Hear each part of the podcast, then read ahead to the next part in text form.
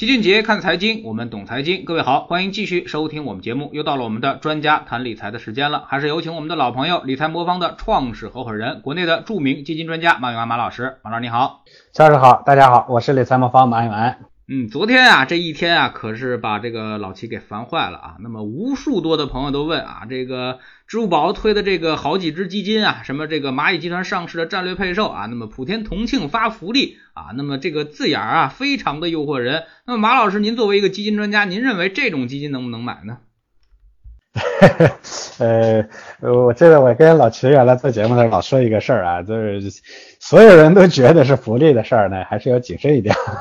这个，呃，但是这个这个问题呢，我觉得你回过头来看是要看这个说，呃，这个时候啊去配售呃蚂蚁的股票啊值不值得买，这是关键性的问题。就我的逻辑呢说可以买，但是没必要现在就买。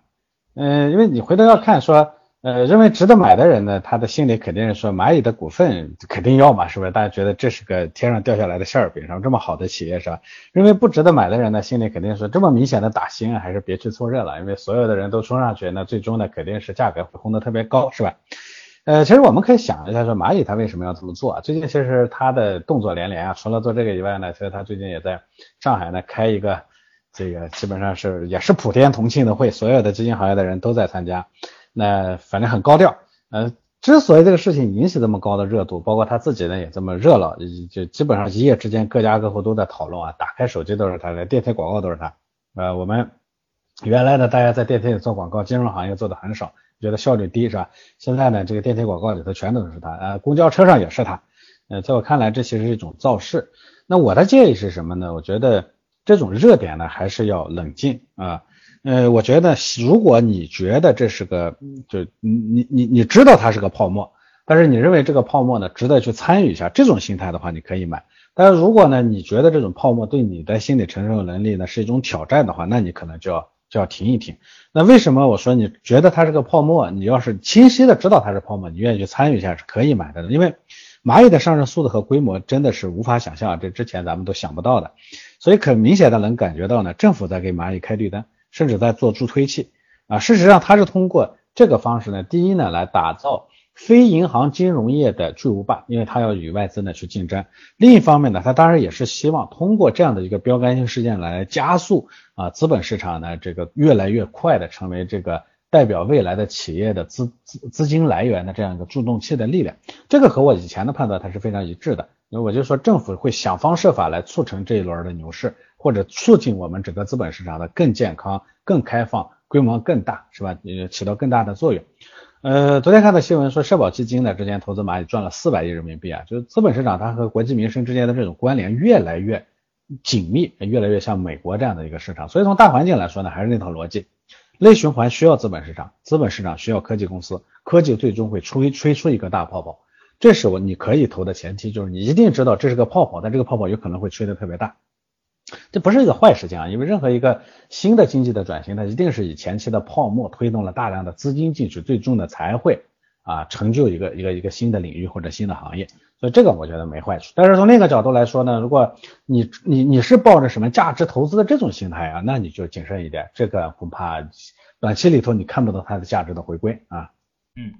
呃，昨天很多人都问我这个问题啊，那我的统一回复都是不买啊，看看再说啊，因为这个东西呢，从它这个战略配售基金来看的话，百分之十投蚂蚁啊，其他的东西它还指不定配什么呢。另外呢，就是这个万众瞩目的事情啊，往往意味着这个大家都看好的东西啊，那么就市场共识的东西，即使你看对了，即使它未来真的表现很好啊，那你也赚不到多少钱啊。那么我们说投资要抓这些。这种市场的这种正确的非共识的机会啊，那么就是大家都不觉得好，你觉得好的东西啊，这种东西你才能赚到超额收益啊。你都觉得这个巴西队踢中国队啊，那么巴西队肯定赢的是啊，其实你猜对了，你也赚不到什么钱啊。那么不知道这个马老师怎么看啊？蚂蚁这次发出来，您觉得它的估值会会不会特别高呢？或者说是这个万众瞩目的东西会不会像中芯国际那样啊？那么发出来之后就就一直跌呢？是的，它肯定不便宜，这个毫无疑问。所以我还是这个逻辑，乔老师说的这个，我我特别认同，就是呃，一定得理解说，呃，你从价值的角度来说，你去投资它，那你就你就你就不用想，呃，逻辑上呢还是这个，这是个大趋势，你抓大趋势未必要抓这一个这一个品种啊。大趋势是什么呢？它我说了，从这种事件能看出来政府在推动这件事情上的急迫的心情，那代表着说我们可能在呃，就我昨天看一个人写的一篇文章，我特别深有感触啊。他讲说，其实我们很难遇到呃呃在理财或者在资嗯在自己的财富管理上呢，很难遇到像现在这样一个转折性的时刻。上一个转折性时刻就是房改以后呢，这个资资本呢就开始大量的呃大家的财富大量进入房呃房子，这是个这是个大的大的趋势。但是在这个大的趋势下，刚开始的时候，甚至在一段时间内，它一定会个单个的品种上一定会推生出巨巨量的泡泡。所以投趋势可未必要投这个品种啊。从具体的品种上来说，其实我认同那个齐老师的建议，就是谨慎谨慎，一定要谨慎。但是从趋势上来说，进入资本市场没坏，没错啊，这个我觉得是两两个逻辑，嗯嗯，其实你要是特别看好蚂蚁啊，看好中芯这种趋势性的，或者说是中国未来机会的这种大公司的话，你可以再等等啊。那么起码现在我们再去买中芯国际的时候要便宜很多了啊。那么现在等蚂蚁上市了之后。对，等蚂蚁上市之后，那么等它价值回归之后，那么我们再去配这种科创板的基金啊，或者是再配这种这种科创板这个配蚂蚁的这种基金啊，那么其实我们胜算可能会更大一些。特别是在二级市场上，我们买那些封闭这的基金啊，那么可能还会有很大的一个折价啊。不知道马老师怎么看啊？如果我们要去参与这种啊，像您说的这种趋势性的机会，是不是这种封闭式的市场啊，封闭式基金或者其他的这种基金可能会更好一些？反正我们呢，上回我记得我记得有人问过我说，我们理财魔方会不会配这样的基金？我们不配，我们暂时不会配啊。可以观察到的一段时间里头，我们大概也不会配。这首先当然跟我们这种偏稳健保守的理财投资思路有关系，但另一个呢，我也认同啊，这种趋势的性的机会呢，有很多种把握的时机和方式，它不急在这一时一一地。所以我们现在的配置里头呢，既不配这些。我们的结构上呢也相对比较均衡，甚至说我一直说，我跟钱老师做节目呢，我老说说长期呢，我我是非常看好牛市的，但是我们的仓位呢也就百分之四十多，这其实就是我我一直说的，说看得大做的小，就是一定要看对趋势，这是你你挣钱的本钱，但是做的上面一定得特别特别谨慎啊，不要被人家呢就一忽悠呢，你就就头脑一热就全冲进去，那可能可能就全完了啊。嗯，那您打算什么时候拿到这个科创板的这个基金呢？嗯，现在我不知道啊。我们其实的投资方式上呢，你可以感觉到，我基本上不会过早的去预测具体的投资机会。我趋势呢，我其实呃，像像像像整个资本市场的机会呢，我们会看得很长远。但是呢，在具体的品种上呢，我不会去预测说这个机会呢哪天来临。啊，我估计啊，按照现在的这个情况呢，科创板里头的那些品种啊，尤其像蚂蚁这样的万众瞩目的品种。上来以后的那个估值高起的时时间呢，可能会维持一段时间。这种情况下呢，我觉得别着急，市场一定会给你很多的机会让你配进去。这其实也是我说的牛市第一阶段的后半段的一个典型特征。上去的东西一定也会下来，它一定会给你足够的时间和空间啊，让你把那个筹码的配足。但是我们往往会丢失掉这种机会，就是我们总觉得这个时候呢，心里特别恐惧，掉下来的时候一定得买，涨的时候在这个时候呢，别去追。嗯。呃，这个东西呢，是我们应该做价值投资的啊，最重要的一点啊，那么就就是涨起来的时候，你现在千万别追啊。那么现在市场是有热点的，而且这个热点轮动的还是比较快的啊。那特别是前期的这些芯片呀、这些医疗啊，那么最近其实回撤还是幅度还是比较大的，所以说呢，千万别去追热点啊。那么跌下去的时候。我们说整体市场估值不高啊，跌下的时候倒是可以去买一些啊，但是涨起来千万别追啊。另外呢，我们还看到一个事儿啊，一个挺有意思的事儿啊，说这特斯拉呀，中国啊内部呢是禁止吃韭菜啊，那么这个中国公司内部禁止吃韭菜啊，那么这个东西呢，其实也成了一个比较敏感的一个事儿了啊，因为特斯拉的股价呢，我们都知道这个连续的暴涨，然后又暴跌啊，那么最近又是暴涨暴跌啊，那么这个。呃，让这个特斯拉变成了一个割韭菜的一个好手啊，那么它有一个割韭菜的形象啊。马老师怎么看这个特斯拉的股价啊？那么您觉得是这种是不是也是呃怎么说呢？太过于热门，或者说是已经这个热到天上去了？这个呢，我觉得现在给它下结论呢，当然是过早哈。这个科技型企业呢，我说了，它有可能会爆出你想象不到的那种泡沫。这个特斯拉呢，就是个非常典型的例子。你不能说它的股价呢不高，它确实很高很贵。但是你也不能说它呢，但你也不能说它现在贵呢，它就不合算，因为它曾经历史上呢，打过很多人的脸啊，这个过程中呢，最终走到现在的这个，那中间无数人以为自己看对了，说啊它太贵了，最终你看它走到了今天，所以这其实是对代表未来的企业的一种普遍现象。呃，因为代表未来的，就是我们说说，说未来的科创板上市的这种品种也好，是我们我们中国市场代表未来那些企业也好，代表未来的东西一定不能用当下的估值体系对它进行估值。但是呢，代表未来的东西它一定不是，就就是说，呃，一百家企业出来都说我代表未来，最终真正代表未来的可能就是那三五家。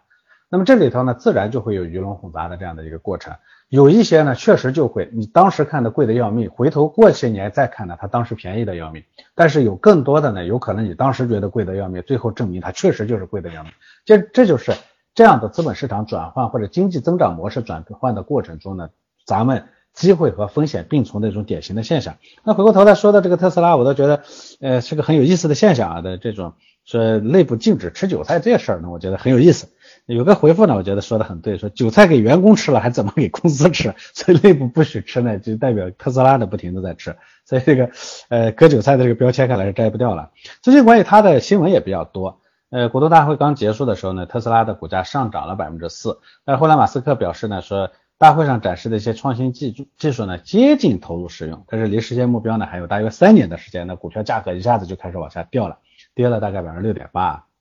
它本身是个非常传奇的公司啊，呃，这个马斯克本人呢，作为钢铁侠的代言人是吧？他确实也是很多人的偶像。这一类的传奇故事，我想在后面的这个牛市里头应该会很多，在中国市场一定也会很多。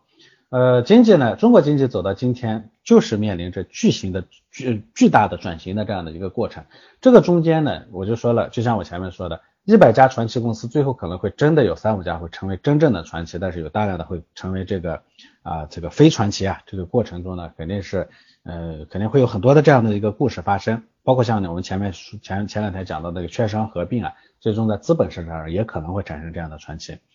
呃，那我觉得外部的这种企业呢，我们不去讲，但是我觉得国内的这种企业里头呢，有好的好的机会和好的品种呢，我估计现在就在这个科创板的这个时间点上在酝酿，所以呢。呃，又回到前面那个问题上来，我觉得，呃，这个呃，要密切的关注咱们资本市场的这个大的变动，啊，这个防备啊，我们错过那个里头呢，真正那种大的机会的出现，当然，呃，操作方式上呢要更谨慎。我这个阶段呢，反复的说配置，配置，配置，其实本质上就这个意思。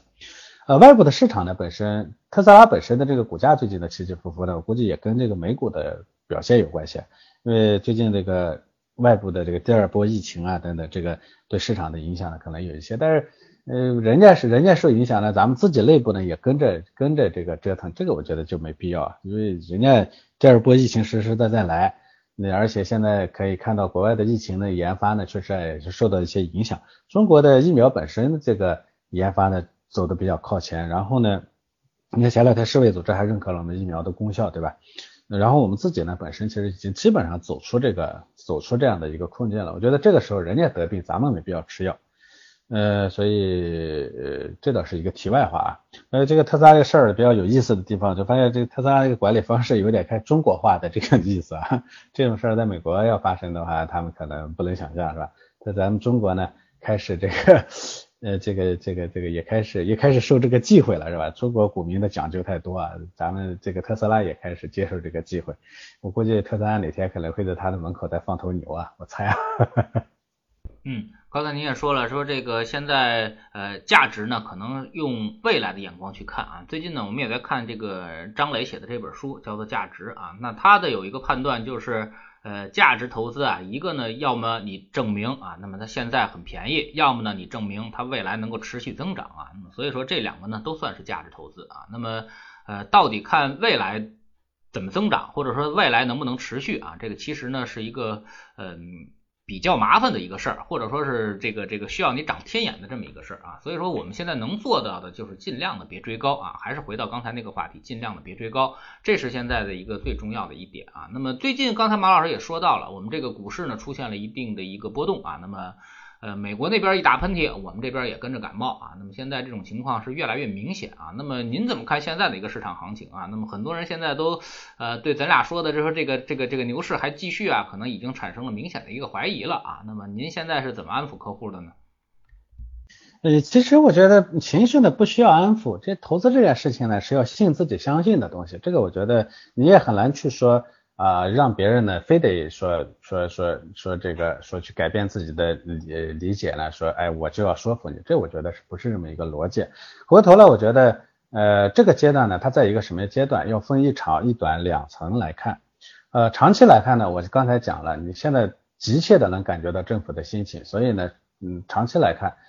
从他的角度来说，如果资本市场不能接起这个融资的大任的话，我们中国经济的下一阶段发展是堪忧的啊。那回过头来就说，如果我们不想堪忧，我们资本市场一定会有个大发展。这个呢，其实是大趋势，我觉得这一点上呢是是是不会改变的。那由此呢，呃带来的这个咱们的资本市场的结构的改变，包括像注册制的推出，是吧？包括像现在不停的发各种各样的这种基金给这个市场呢来增加资金，对吧？啊，包括呢我们这个这个这个也在推动更好的品种在快速上市，包括像蚂蚁这样的品种上市，这其实都是在一点一滴的给这个市场的改变结构、增加资源啊，我觉得这是大趋势。所以从长期来看呢，我一直说这就是一个这就是牛市的第一阶段，就是早期。那回过头来说，有些人呢开始怀疑说，哎，前面说牛市，那如果说牛市呢？啊，你不怀疑啊，它就不是牛市第一阶段，因为你不怀疑意味着所有人不怀疑，所有人不怀怀疑，那就已经涨到天上去了，还是要什么牛市第一阶段的？所以第一阶段的典型特点，它就是这个样子，酝酿期嘛，酝酿期呢，一定是以大量的人最后撑不住跑出去啊结束，然后才呃开始到后面的这个阶段的。你要跑不出去，它市场就不会开始。所以我觉得这个东西呢，不存在改变不改变理解的问题，我觉得这是一个常态，这是咱们这么多年资本市场呢从来没有改变过的常态。所以你可能会在短期里头一定还会持续的感受到震荡，而且它这个震荡就是为了让你感受到最后把你赶出去为止啊，这个这是基本的逻辑。所以你感觉呢，各种铺天盖地的新闻啊，感觉也特别魔幻是吧？市场的感觉呢也是波动来波动去的，心理上也特别的别扭啊。等到你撑撑撑撑不住了，跑掉了，哎，好，这第一阶段就结束了。呃，那我当然觉得说，改变这个人的理想理解呢是比较难的，但我觉得有些方法呢是可以让你呢更舒适的，这就是就是说的，叫就我一直说的，机会就在你的眼前，你一定得进，但是呢绝对不能全进，呃不不绝对不能这个全仓，我一直说的叫全进不全仓。我前面跟跟跟乔老师一直说，我说我的这个配置啊，我的我的配置为什么我就是仓位上不去？它其实就是在等待现在的这样的市场的机会啊，因为这个过程中呢，你要把钱都进去，如果仓位满了的话，那肯定你就你就待不住。但是你要没有仓位呢，这个时候你也感受不到市场的脉搏。所以呢，中等的仓位啊，让你逐步的啊这个埋伏进市场，这是这个阶段的啊阶段的最大的特征。所以我们过去这些年呢，其实收益率比较稳定啊，波动呢也不算特别大，回撤呢也不算特别高。它的它的它的秘密其实就在这个里头，所以我的结论是呢，虽然在震荡，但是整体上的那个趋势没有改变，这是这是大趋势。短期里头的这种折腾，它其实是在给我们带来机会。但是如果你呢抓不住这个机会，你总觉得它是风险，每一次都让你痛苦不堪，最后的离开的话，那你可能要换一种方式啊。这是我觉得呃基本的东西。我对牛市有信心，这个我其实基本上不会改变我的想法，但我也希望我们的客户呢对投资有信心。呃，我看到这个新闻啊，说“十四五”规划或者或或者成为牛市的发动机啊。说实话，我觉得这种话呢都不用听，根子性的根本性的问题就是制度性的改变。你就像当年如果没有房改，不会有房地产市场这么多年的这个这个长牛，对不对？那同样，现在这个经济发展模式和资本市场的结构性的转变，它才是根子性的原因，其他的我觉得都可以放在一边啊。呃，现在是机会。啊，等到行情真正起飞的时候，你什么问题都没有了的时候，那时候机会已经没了啊，绝对不会再有机会了。嗯，那么现在这种行情之下啊，那么您刚才也说了，这个全进啊，但是不满仓啊，那么这种行情之下呢，我们呃反正是比较消磨大家的信心了啊。那么您现在对于投资者有哪些建议呢？呃，我觉得把之前的那个单一买的那些品种里头啊，获利比较多的呢了结一些，这是可以的。呃，甚至在这个阶段呢，我我反正一直不太建议大家去单买股票或者单买基金，这个大家都知道。要我的话，我会把这个阶段呢把那些都抛掉啊，抛掉呢换我现我现我们现在的这种模式，以组合的形式逐步的埋伏进市场。很多人呢都涨的时候啊都激动的不得了，觉得你涨得慢啊，我我我我我很我我要冲进去，我要赚个什么快钱，凡是赚快钱，最后你都留不住。假如你手里头呢之前投进去的呢还有些盈利，赶紧把它抛掉。但是抛掉不是让你离开市场，就是以组合的方式，以稳妥的方式埋伏进市场。我觉得这是一个比较靠谱的事情。今年啊，我觉得我们很多投资者过了这个阶段以后，一定得回头去反思一下自己的投资行为。牛市还没开始呢，就这么一次折腾，最终呢，其实我们进去的怎么进去的，又怎么赔回去了？那那那那我也之前呢，给很多人苦口婆心的劝我说，你们不要这么干。最终呢，在牛市里头，你就这个过程你挣不到钱，大家都不相信。好，现在在这头折腾呢，我觉得大家总归会相信一些。那既然相信了，我们我们重复的错误就不要再犯，我们不要一次一次倒在同一个同一个沟里头，对不对？那我们反思一下，回过头来调整成正确的方式。我再跟大家说一遍，全进不全仓，一定要坚持配置的方式，让自己熬过今天，甚至能把大更多的资金埋伏进市场，来等待明天。明天是非常清晰的，非常确定的，但是今天它是不确定的。那么，任何不确定的今天带来的坑，都是你进入的机会，而绝对不是风险。嗯，九月行情马上要结束了啊，那么您可以盘点一下九月行情，并展望一下这个十月啊，甚至是年底的这么一个行情。您觉得这个呃调整会在什么时候结束呢？呃，其实咱们目前呢，应该说，因为九月开始的时候，就很多人呢都说金九银十啊，大家都期期待挺高的。那么这种。呃，九月份的这个动荡呢，其实事实上我觉得还 OK，但是从心理上的冲击呢会更大一些。我前两天看抖音上一个大 V 也跟大家聊牛市，好多人在下面评论说牛啥牛啊，能回本就不错了。这其实也也跟乔老师刚才说的这个很多人的感受的是一致的。呃，但是反过来跟我们智能组合的用户聊天呢，大家心态还是比较稳的，因为之前确实都猛涨的时候大家很焦虑，说啊你们涨得慢呀，怎么怎么的。这一段时间整掉的过过程中，震荡的过程中呢，哎发现非常舒适。这其实就是理财的本意啊，理财的本意。那回过头来，乔老师刚才问的，说我怎么去啊？我们现在因为盘点九月份，九月份就是个震荡的时候，这就是就是把我们要挣出去的时候。那说实话，这这个东西呢，完全在我的意料之内。我跟大家说了无数次的，我说牛市第一阶段一定就是这样的一个结构。好多人不信，总觉得牛市第一阶段明明在涨，对吧？今天牛市第一阶段的那那一面显示出来了。所以，呃，那么我们再往后看呢，我倒觉得是。啊，其实也是相对比较清晰的。今天的震荡来源于大家对几个东西的不确定。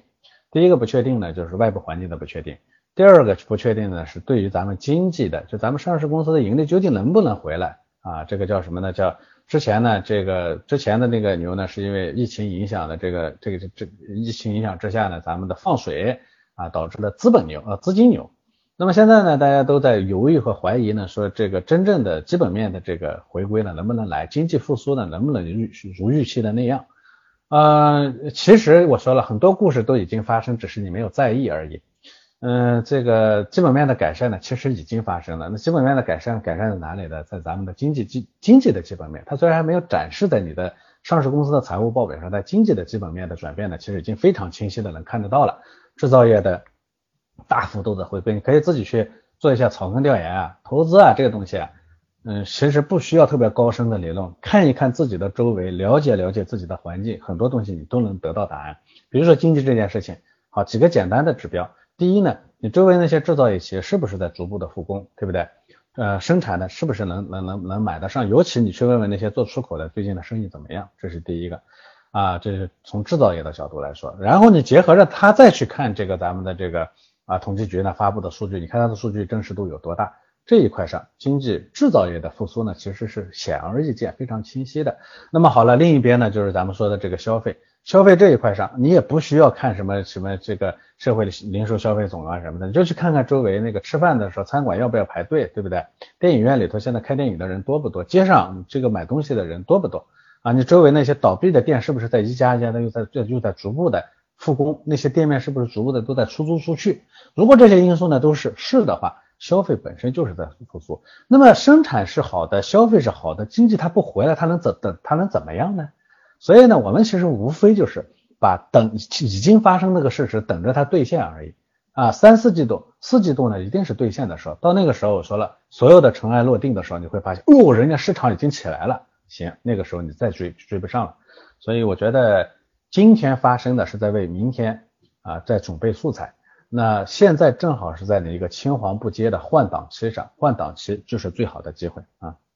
好，非常感谢马老师今天做客我们节目啊，也跟我们聊了一些市场热点的话题啊。其实很多呢，短期的东西你是看着是不确定的啊，但是如果你把时间呃轴拉长啊，把这个格局提高啊，那么很多东西又是确定的啊。就刚才我们所说的啊，那么要不呢你买的便宜啊，要么呢你能证明它持续发展。从某只股票上或者某只基金上来说，我们确实看不准啊，它能够能不能够持续发展。但是呢，在这个科技创新这一方面啊，那么我们未来肯定是会持续发展的啊，因为我们从来没有像今天这么重视过科技创新啊。那么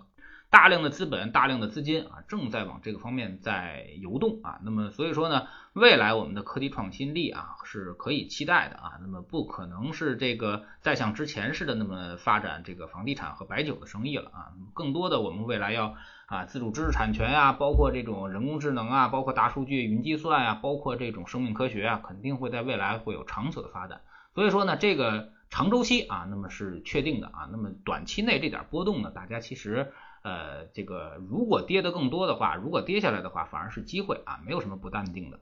呃，所以说呢，就是还是那句话啊，拿好你的配置啊，长期的留在市场里面，在市场绝对高估之前啊，我们基本上是不考虑退出市场的啊。那么我们要确保这个幸福来敲门的时候，你能够在家。非常感谢马老师，再见。好的，再见。